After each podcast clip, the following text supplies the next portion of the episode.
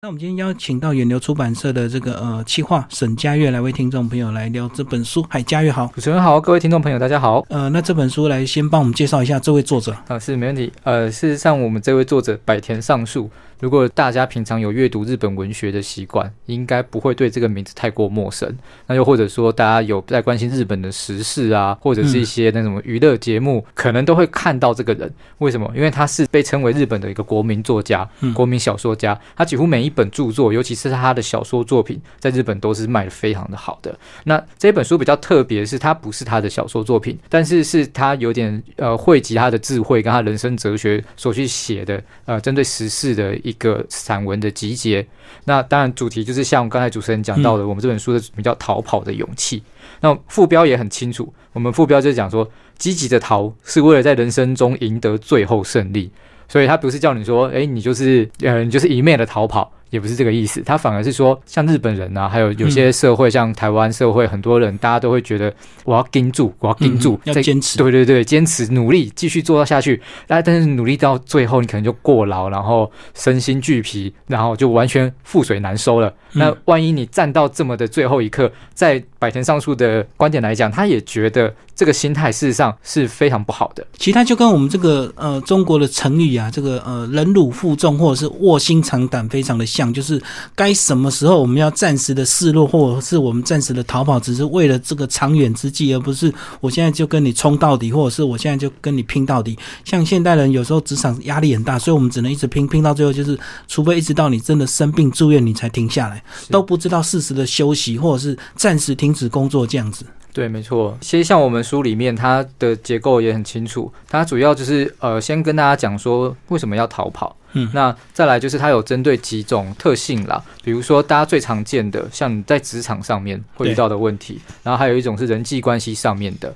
那还有包括你在家庭里面为你对你的家人，你可以怎么做？所以它事实上是一本非常贴近我们日常生活的书。那尤其在职场上面，我相信大家应该都会蛮有共鸣。那只要你是一个上班族，那每天那个努力工作，觉得我努力应该就是。可以得到更好的未来的这一种人，但你会发现事实不见得是这样嘛？尤其以现在的社会，那个大家的工作都通常非常的忙碌，那不见得是你在这个地方努力的做一件事情就能够保障你一定有收获。那更何况还有一些状况，像他书里面有提到，就是类似有职场霸凌的状况。嗯，那这个有些案例就比较极端，它里面就有提到说，诶，有些人他们是小时候念很好的学校啊，像东大毕业的这种高材生。进了职场以后，怎么会呃感觉起来好像工作不顺，压力太大，最后竟然他们的选择就跑去卧轨。或者就跑去自杀，那到底怎么回事？这个人明明这么优秀，那怎么会选择用这么极端的方式去面对这些工作状态？那在百田上树他的一个见解就是说，因为这些人真的就是太优秀了，他们人生之中完全没有办法接受逃跑，没有办法面对失败。但当这些人遇到这样事情的时候，他们最后好像仿佛他们只剩下完全的断绝跟这个世界的联系这样的一个选项。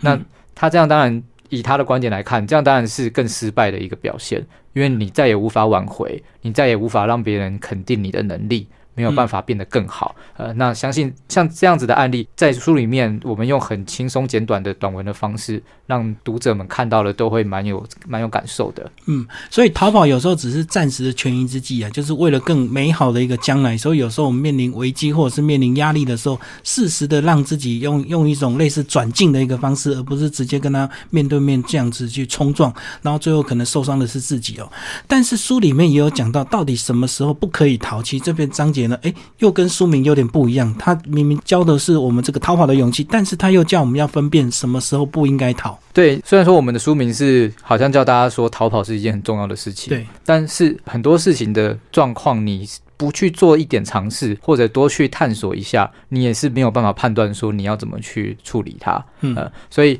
你当然要逃跑，面对很大的问题的时候，你非逃跑不可。但是你不可以从一开始你就什么都不想的，就先逃了再说。对，那如果你是这样子的心态的话，这个我们作者也告诉你说，你你真的应该要好好的再思考一下。比如说，就算你觉得你好像不适合这个工作啊，但你如果判断的时间非常的短暂。或者是呃，你应该也要先去分辨一下，你到底是情绪一时情绪上面的觉得不适合，还是你真的经过了审慎的评估，去比较你的工作环境，还有你个人的能力，甚至将来的规划，你都想清楚了，才去做出你觉得这个工作不适合你的这个决定。那如果你这些事情通通都没有想过，你只是想要说啊，不行的，我要先逃跑，那你可能一辈子也还是找不到你真正理想的工作。所以像它里面也是有提到说，如果有人只挑你喜欢的工作做，那这样子的逃跑，他也是觉得没有什么意义，没有什么意义的，因为你最后还是没有办法像我们书里面讲到，你会赢得你人生中的最后胜利，或者是让你真的得到你一开始就预设要得到的目标，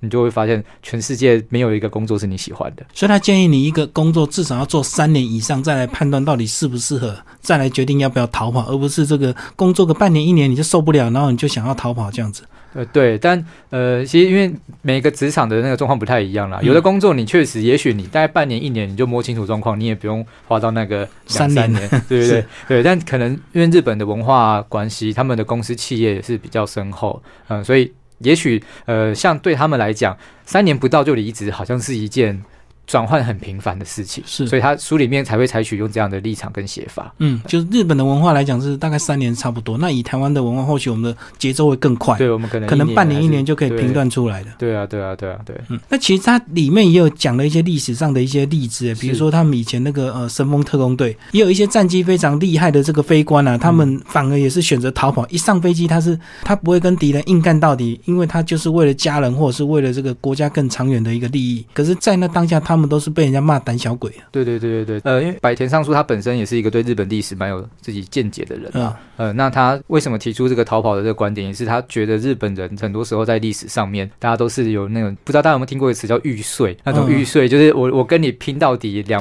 两败俱伤的，我牺牲掉也要把你打垮，把你拖垮的这种这种精神，就是日本人经常就是在他们的民族性里面，这种民族故事都在倡导这种价值观，那。他就觉得这个想法真的太笨了，呃，因为因为你你就这样子两败俱伤，然后最后你什么本钱都没有，你完全没有办法东山再起，所以他用了包括他们就是对日本人来讲，他们近代史上几个比较挫败的重大经验，当然也包括世界大战，对，那日本是战败国嘛，那这么战败国的经验，他回过头去看当时的，比如说这个神风特工的这个战术啊，然后是精神啊，嗯，仿佛以他的观点来说啦，这样子的坚持。非死不可的必杀式的这种攻击，自杀式的攻击，他觉得不是那么样的必要。你其实应该有其他更好的选择，为什么不做呢？那你反而一意孤行的用这种方式去浪费资源，然后投资你的生命，最后只是让大家觉得你很英勇。但然后呢，我们还不是打败了？而且训练一个飞官，他需要的一个成本更高，对不对？动不动就叫飞官跟飞机一起去，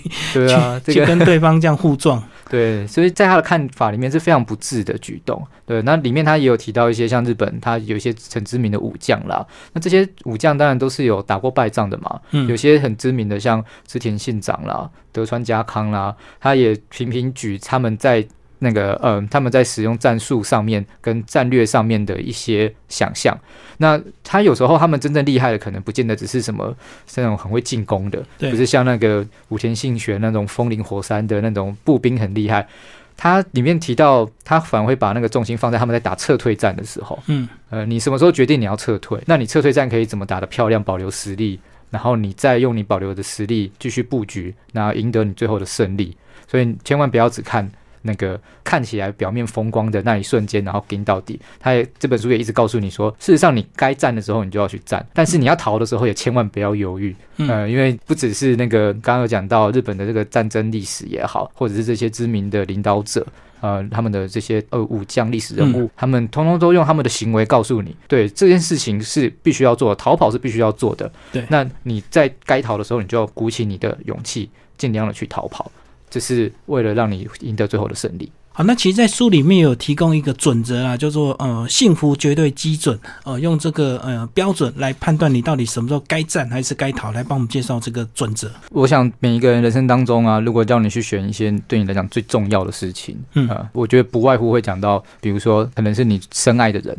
对，那这个人也许是你的父母。啊，也许是你的儿女，也有可能是你的另一半。我我觉得这事情可能问大家心里就很清楚了，但应该很少人会讲工作吧？对，你这一生最重视的，绝对不能失去的是什么？如果有人讲工作，然后我就觉得奇怪。对你，你应该嗯，再想一下好了。嗯，所以事实上，日本人他们在为什么像刚刚前面有提到他们职场上面的那种状况，他职场上面的霸凌或者职场上的不顺可以严重到他不是过劳死哦，他是选择结束自己的生命，仿佛他的生命里面只剩下工作。那你这样子去判断是是不是正确的呢？如果当你遇到这么大的压力的时候，你非得这么判断，你要把什么东西放在前面，什么放在后面？所以最后百田上树，他事实上在这本书的后面，他还是告诉大家说，你应该用一个方式去判断你的幸福。对你来讲，最重要的是什么？那他书里面提到的，我我个人也很认同了。事实上，他也是觉得说，基本上是你的家庭。那你的家人，对你真爱的人，你要先去想，你今天做这些事情，包括你的工作，包括你要去面对，或者是你要去解决的，你要不要逃跑，都是应该以他们为根据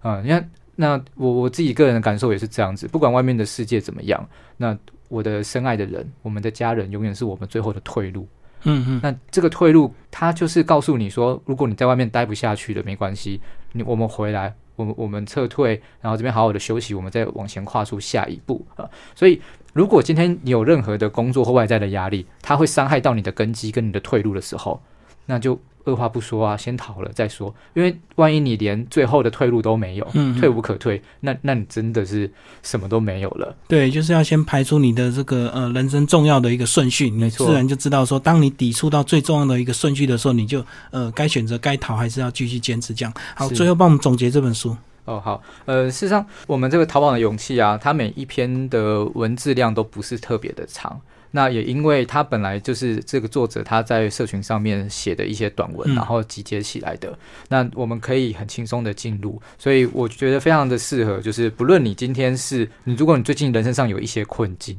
或者是卡住了，不知道哪里卡住，可能是家庭，可能是工作，可能是两性关系，都有可能。那也许你可以看一下我们这样子一个轻薄短小的，但是又非常精辟入理的一个见解。那我相信白田上树他所谈到的这些短篇故事、跟散文，还有别人的这些案例，都可能有助于我们转换角度思考。那你可以，你也可以找到一个你能够好好去逃，或者是好好去站的一个理由跟方法。好，今天非常谢谢我们的呃这个远流出版社的这个呃企划沈佳悦为大家介绍这本书《逃跑的勇气》，白田上树作者。好，谢谢，谢谢。